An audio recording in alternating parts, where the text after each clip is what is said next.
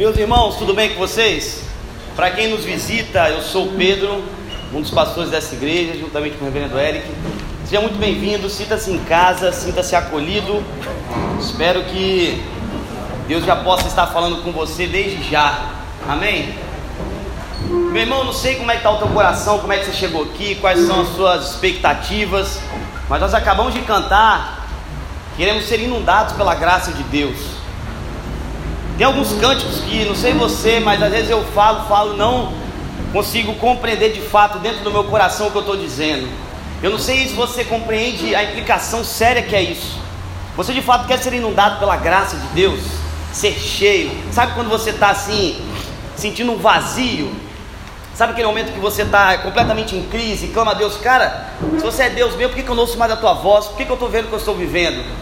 E aí Deus vem como um bálsamo, como essa água que nos inunda e nos preenche, nos traz um refrigério que só Ele pode, só o Espírito Santo de Deus. É isso que Deus faz conosco, meus irmãos.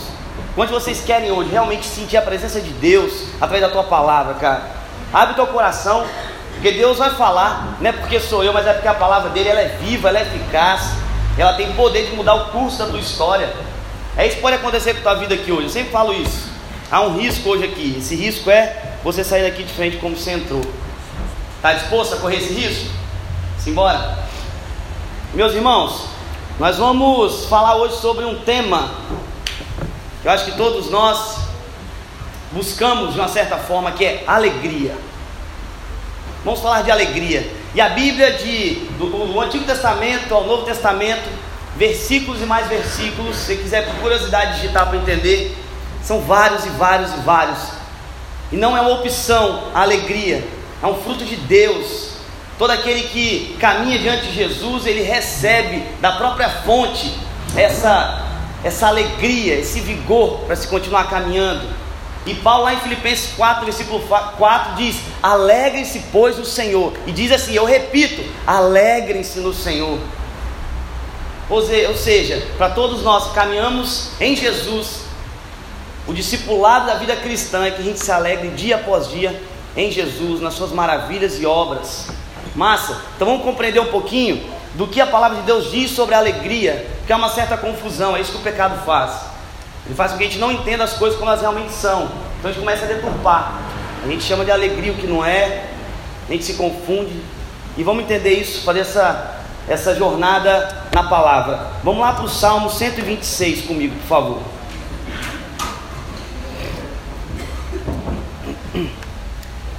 Quando você abre esse salmo, ele é cantado. Ô oh, meu irmão, seja bem-vindo. Obrigado.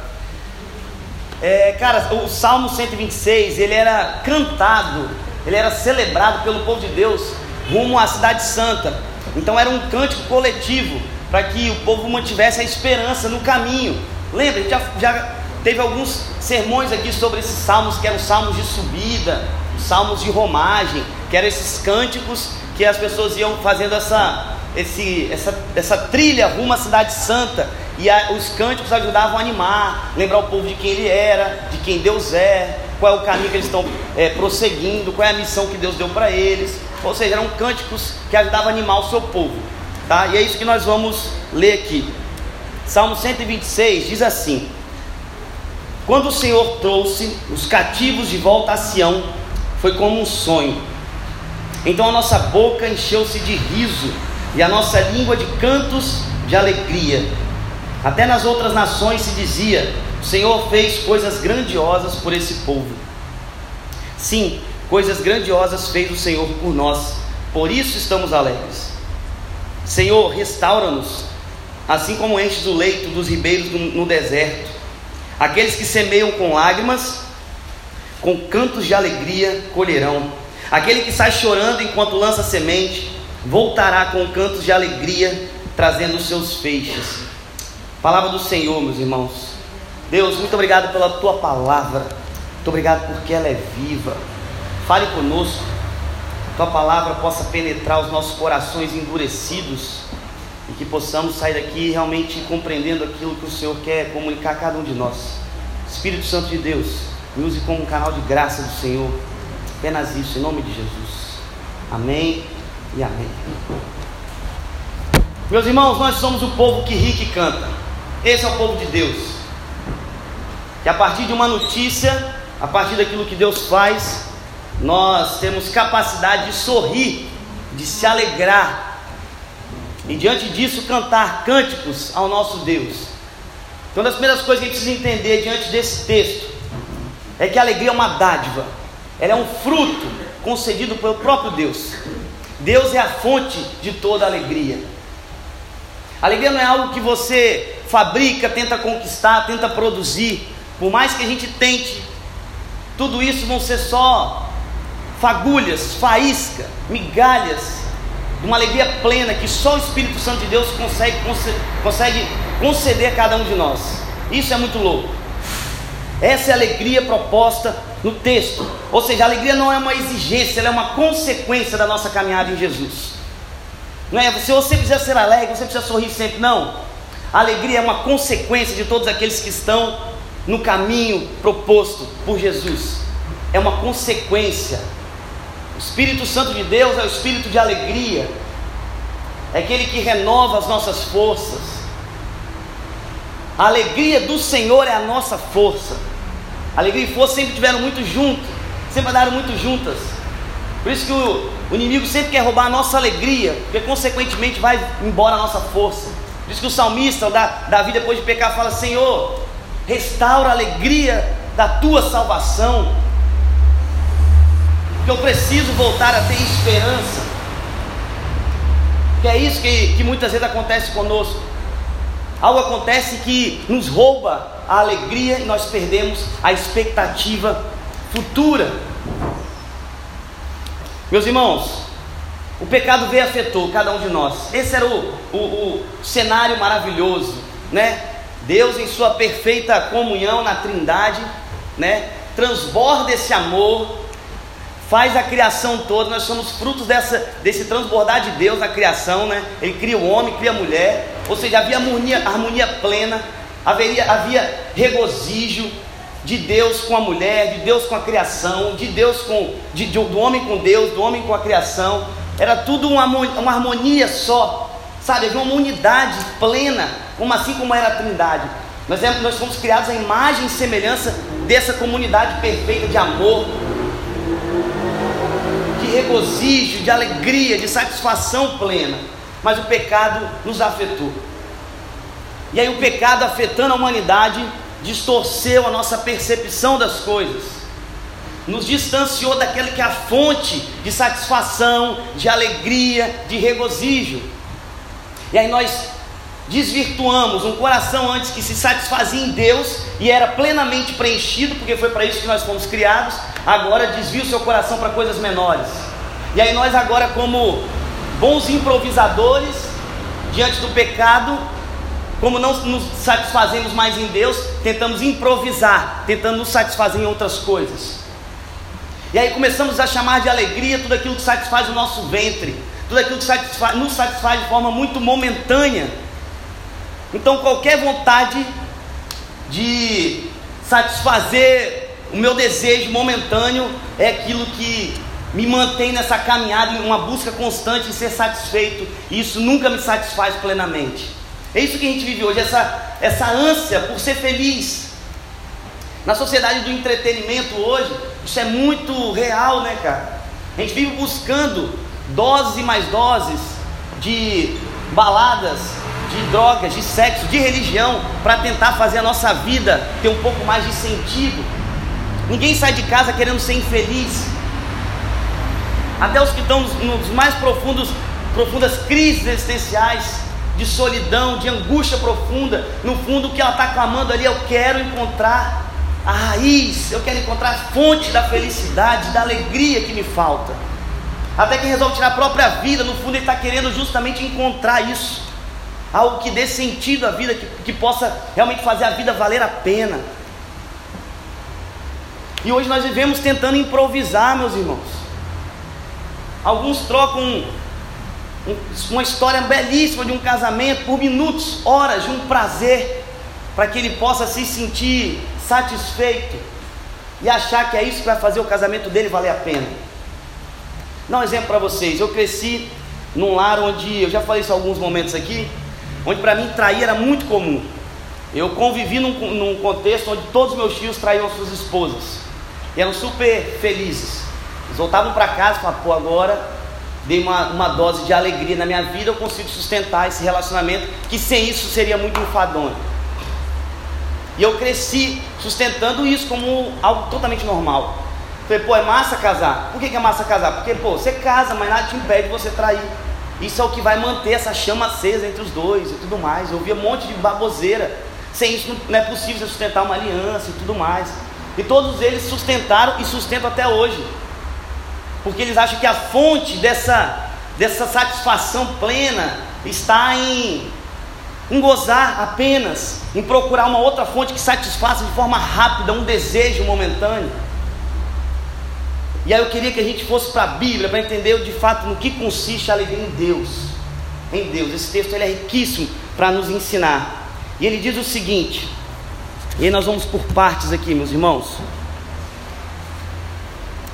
O Senhor fez grandes coisas por este povo. A alegria, ela está fincada, meus irmãos, um pé no passado, na história, para que você ressignifique o seu presente e continue olhando para o futuro. Não é possível ter uma alegria que não tenha uma história. A alegria precisa ser recheada de história. O que fez Jeremias, meus irmãos, um profeta contemporâneo na época do exílio, onde o povo foi exilado da sua terra natal, o povo sofreu pra caramba. Jeremias, dentro de uns três profetas contemporâneos dessa época, que era Daniel, Ezequiel e Jeremias, ele era o mais que mais sofreu dessa galera. Ele nem foi exilado, porque só foi exilado a elite. Ele ficou lá em Jerusalém sofrendo, a sofrência da sofrência. Imagina. E ele falava assim, cara, eu preciso olhar para alguma coisa que me dê esperança. Aí o que, que ele foi olhar? Para a história do povo. Nós estamos cativos hoje, debaixo de um, de, um, de um império, que é o Império Babilônico, mas Deus já nos livrou de outros impérios. Eu preciso olhar para a história do meu povo.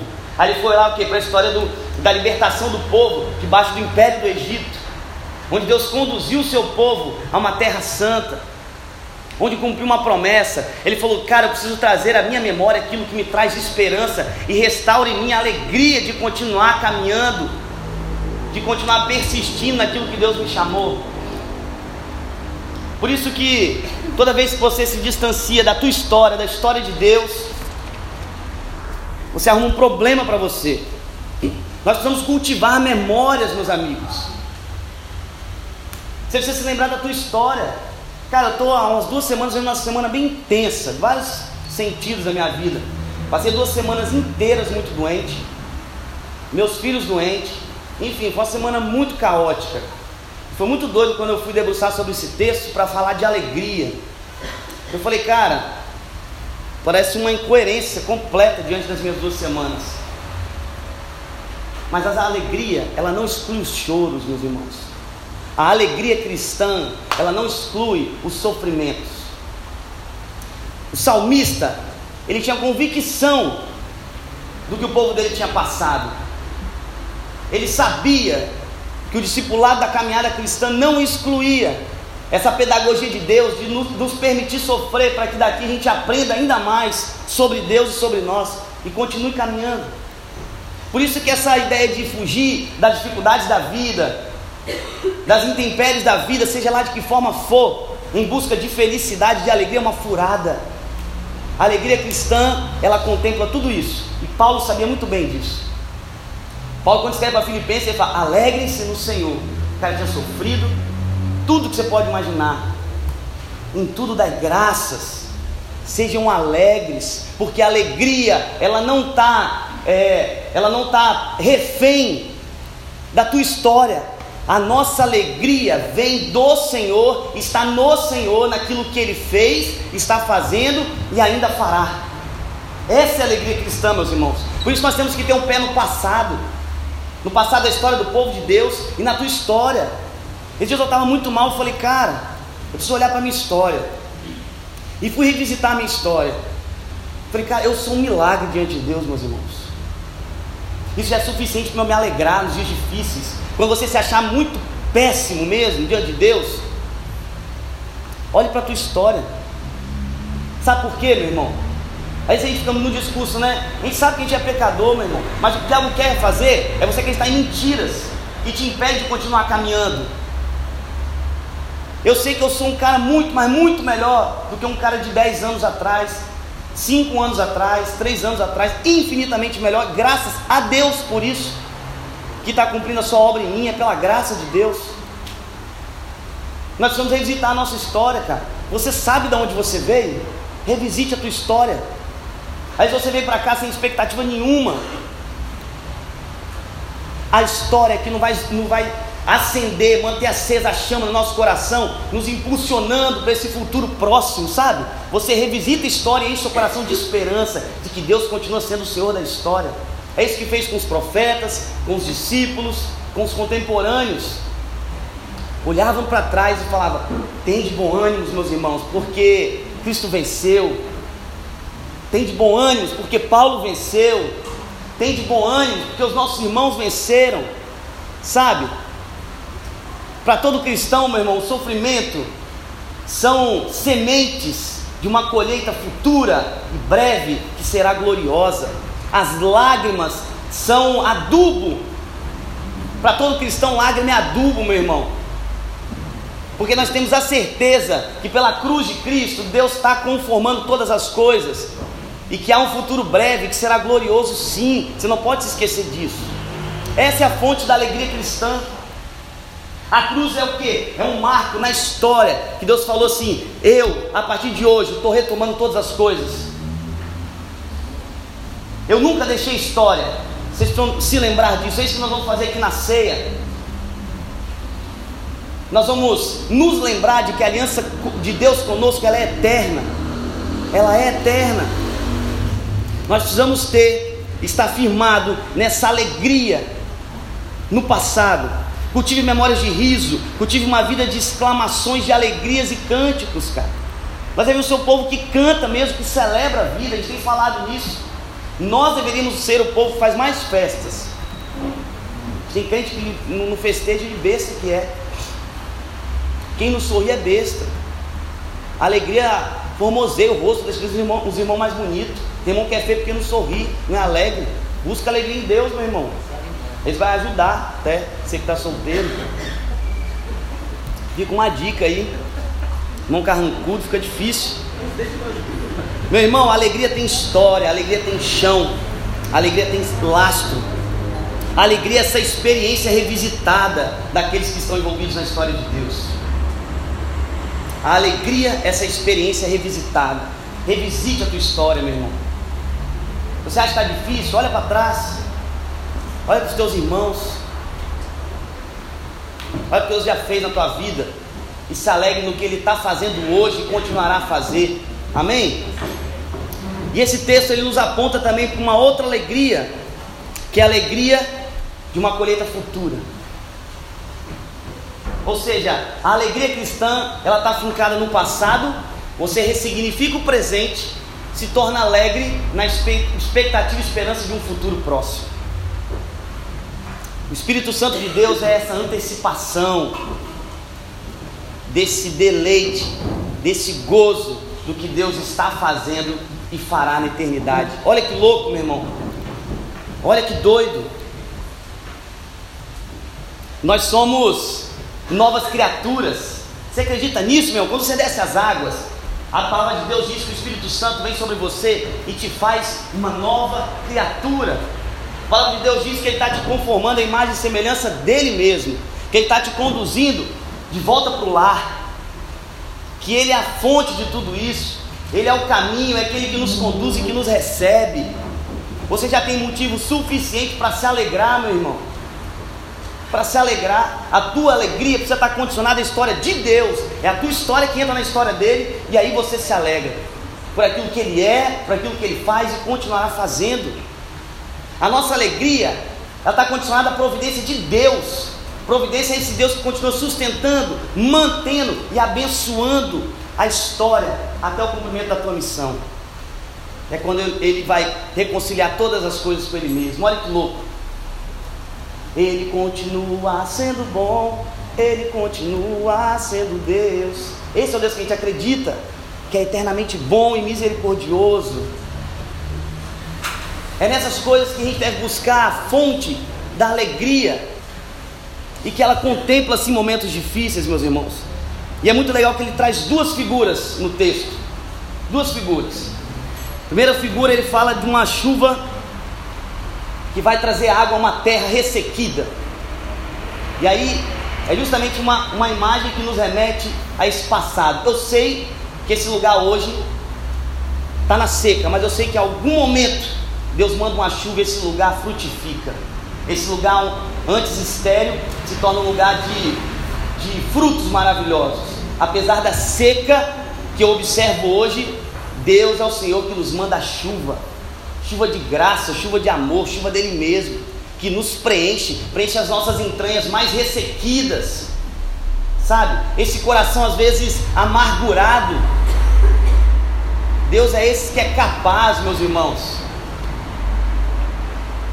de derramar de si e de nos fazer novas criaturas todos os dias.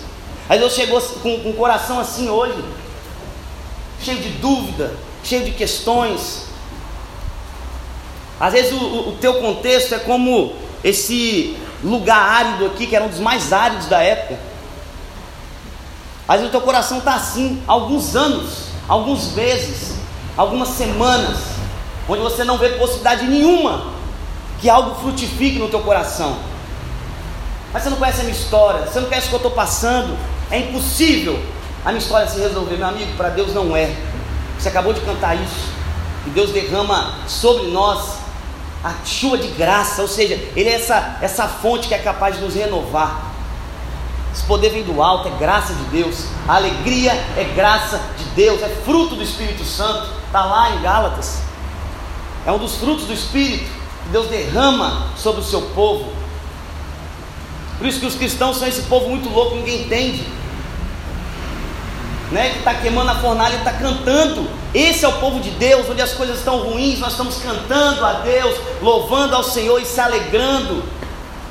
Pode o mundo estar tá caindo, meus irmãos. Alegre-se no Senhor, alegre-se sempre no Senhor. Há possibilidade de alegria plena em Deus, meus irmãos. Ainda que o choro venha, Há uma alegria que nos preenche por inteiro. Aleluia. Você acredita nisso, meu irmão? Você acredita nisso?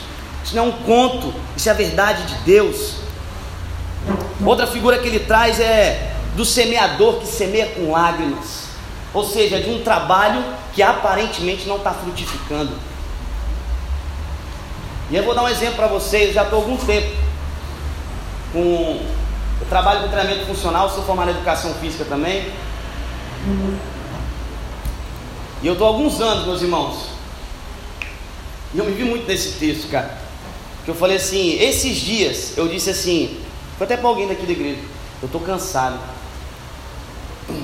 Eu dei uma cansada, porque tem alguns anos que eu estou semeando e não estou vendo um retorno.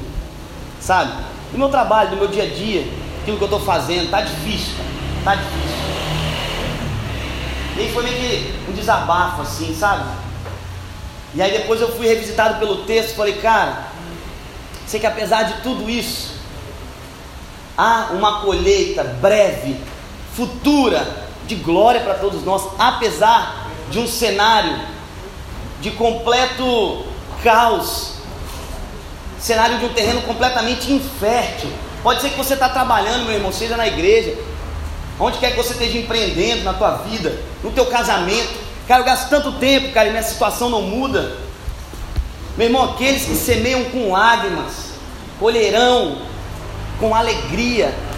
E a figura é todo aquele que sai de casa para semear, vai voltar cheio de alegria, porque Deus é esse que nos conduz na existência, meu irmão.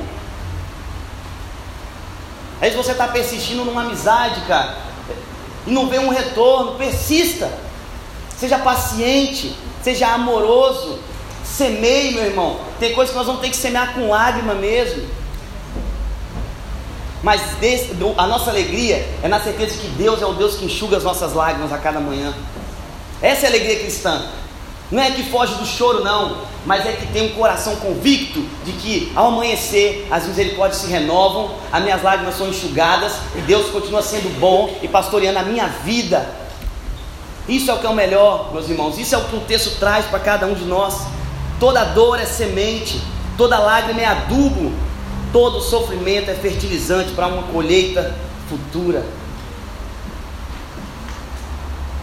Isso é a história do povo de Deus, de Gênesis a Apocalipse. Um povo que passou por cativeiro, Deus liberta. Um povo que foi escravo de si mesmo, Deus liberta. Deus é esse Deus que nos tira de um cativeiro, nos liberta de nós mesmos, nos liberta dos nossos pecados. A cruz é justamente esse marco que Deus está nos conduzindo do maior de todos os cativeiros, que é essa prisão que eu e você causa para nós. Nós somos o maior, a maior dificuldade para que a nossa vida frutifique. Não bote culpa em ninguém, se olhe no espelho.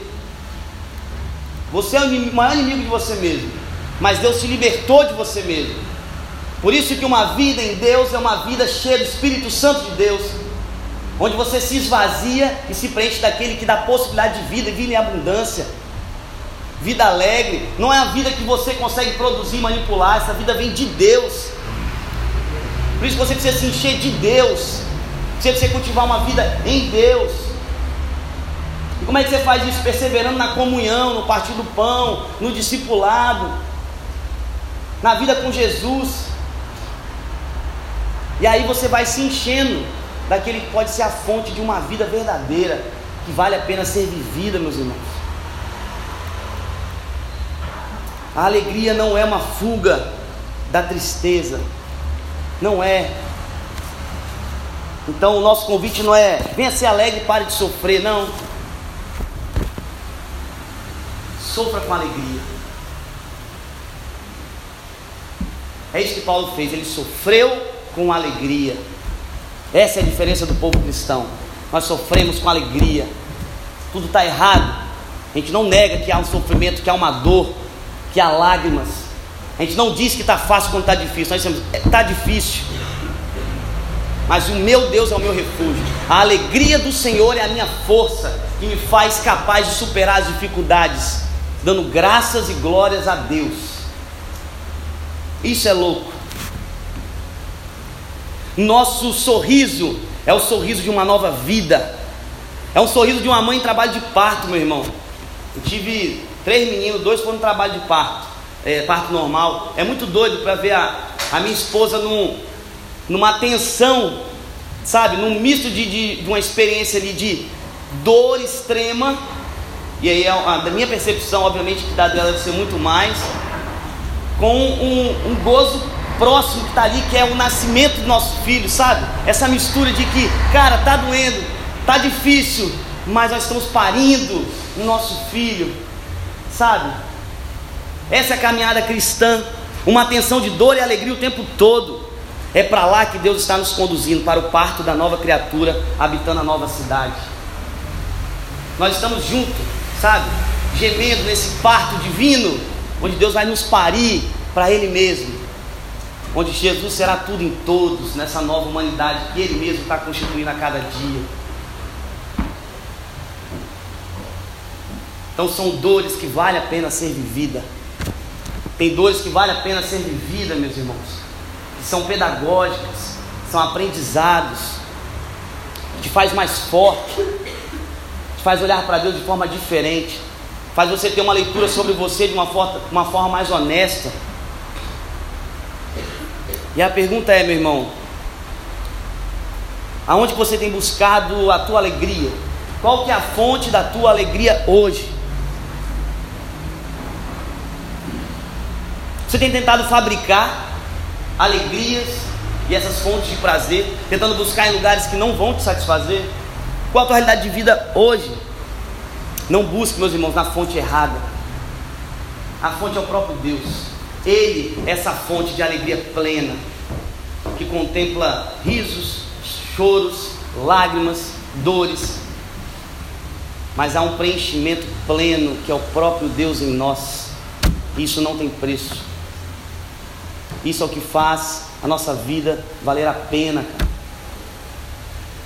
Na história do cristianismo, a gente viu que a dor sempre gerou vida. Morte é sinônimo de vida. Sofrimento é sinônimo de libertação. Sangue é sinônimo de uma nova esperança que ressurge em meio ao caos. É isso que Cristo comunica para cada um de nós. Alvorada, alvorada, meus irmãos. O sol que nasce a cada manhã e comunica que as misericórdias do Senhor se renovaram, por, por isso alegrem-se no Senhor, por isso digo de novo: alegrem-se no Senhor, assim diz Paulo para nós, assim diz Jesus para nós: alegrem-se, meus irmãos, alegrem-se, que o coração de vocês seja cheio de alegria,